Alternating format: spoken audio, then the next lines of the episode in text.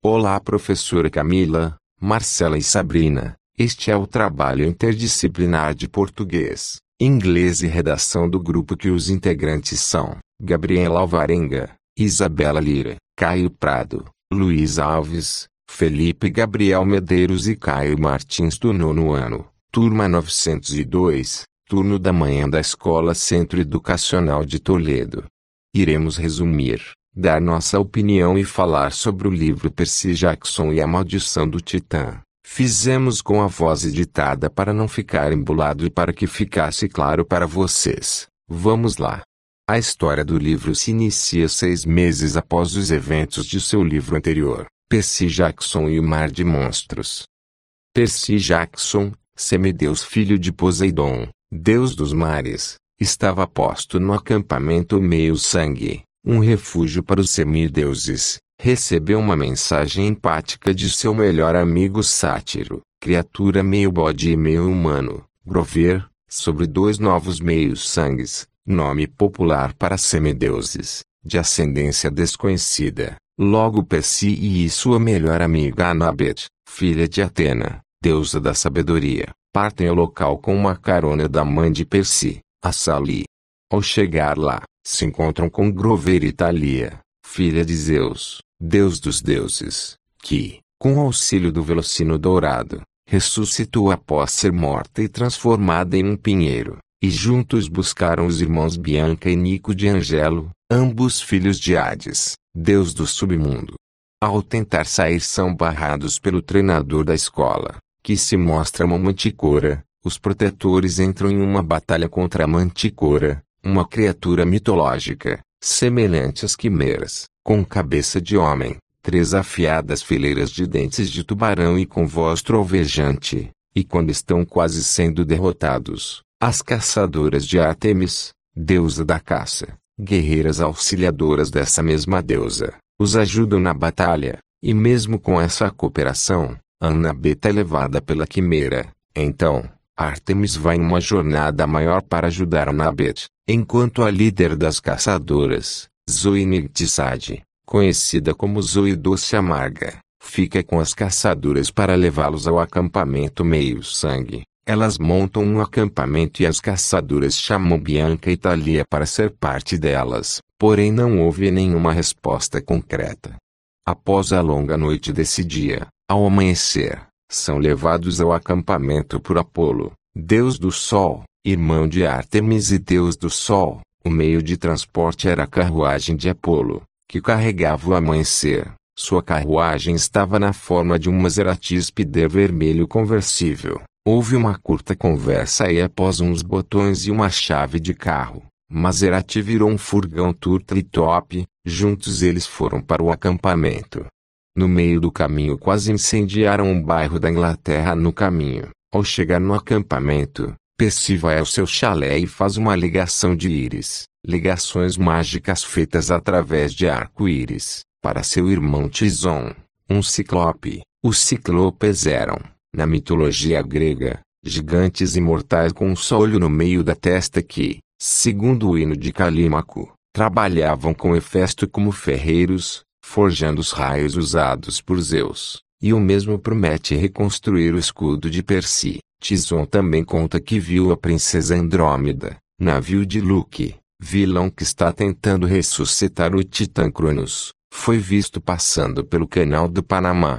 Na mesma noite, Percy tem um sonho, uma visão, onde Anabeta estava em um local escuro com um homem alto de terno, e a mesma era colocada para segurar algo grande. E após isso, ela tem uma rápida conversa com a Luke.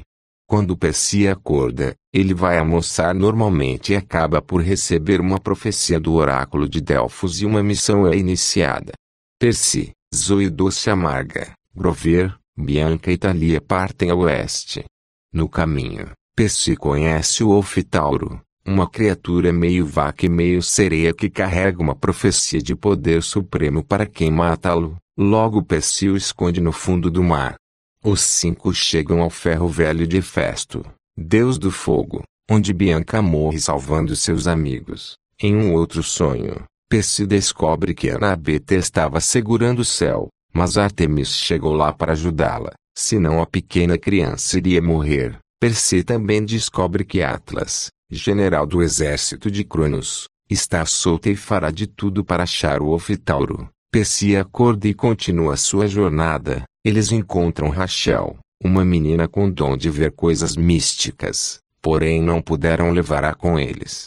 Após mais uma longa viagem em cavalos marinhos, eles chegam a Monte Otris, onde descobrem que Zoe é filha de Atlas e ex-namorada de Hércules, que foi largada em uma ilha encontrada por Artemis quando Hércules estava atrás do pomo dourado.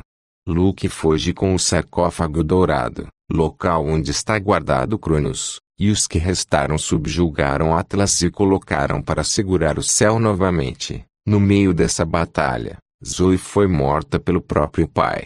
Os heróis vão ao Olimpo entregar Bessie, nome dado por ao Fitauro, para que não houvesse problemas. Ao chegar no acampamento, Nico descobre que sua irmã morreu e desce ao submundo com seus poderes. O livro é muito bem escrito. A premissa, no caso, a profecia contada na contracapa, é bem chamativa. A construção de personagem e representatividade são muito bem exploradas, porém não há sentido em ler este livro sem ler os dois anteriores já que é uma saga.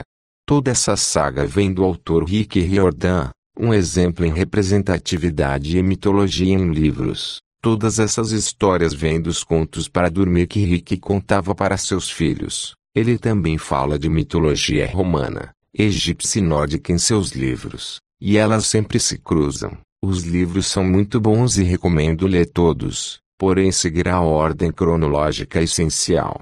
O saga Percy Jackson se baseia nos contos da mitologia grega. É como se Rick Riordan modernizasse os contos e os deixassem mais legíveis para jovens. Então, iremos falar sobre a tal mitologia grega como bônus a seguir. A mitologia grega é um conjunto de mitos, histórias e lendas, sobre vários deuses, heróis, titãs, ninfas e centauros.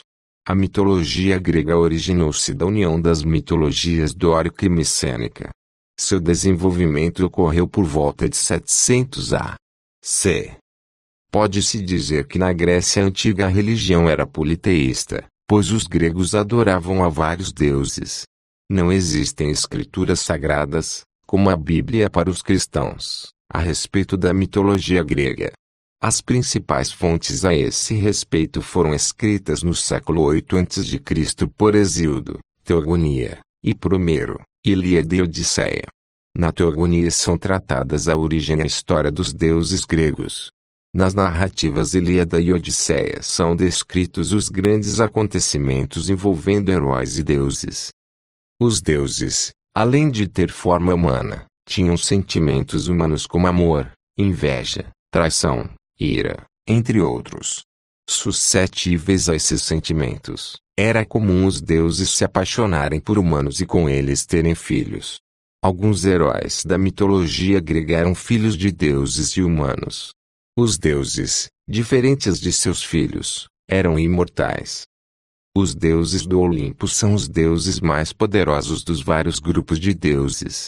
Os deuses do Olimpo se dividem em várias classes. A classe superior é formada pelos seguintes deuses: Zeus, governante dos demais deuses. Hera, deusa que protegia casamentos, irmã e esposa de Zeus. Apolo, deus da luz, poesia e da música. Atena, deusa da sabedoria. Afrodite, deusa do amor e da beleza.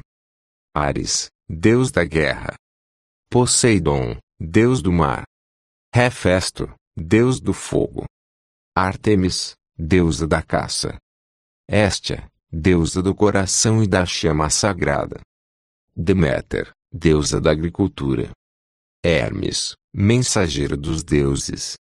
A classe inferior dos deuses é formada por Hades, deus dos infernos, irmão de Zeus. Dioniso, deus do vinho. Em algumas regiões era tão importante quanto os Zeus. Pan, deus das florestas.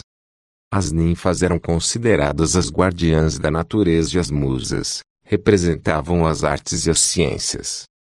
Os heróis, seres mortais, Alguns filhos de deuses com humanos são muito importantes na mitologia grega. Os de maior destaque são Aquiles, Jasão, Teseu, Édipo, Agamenon, Menelau, Ulisses.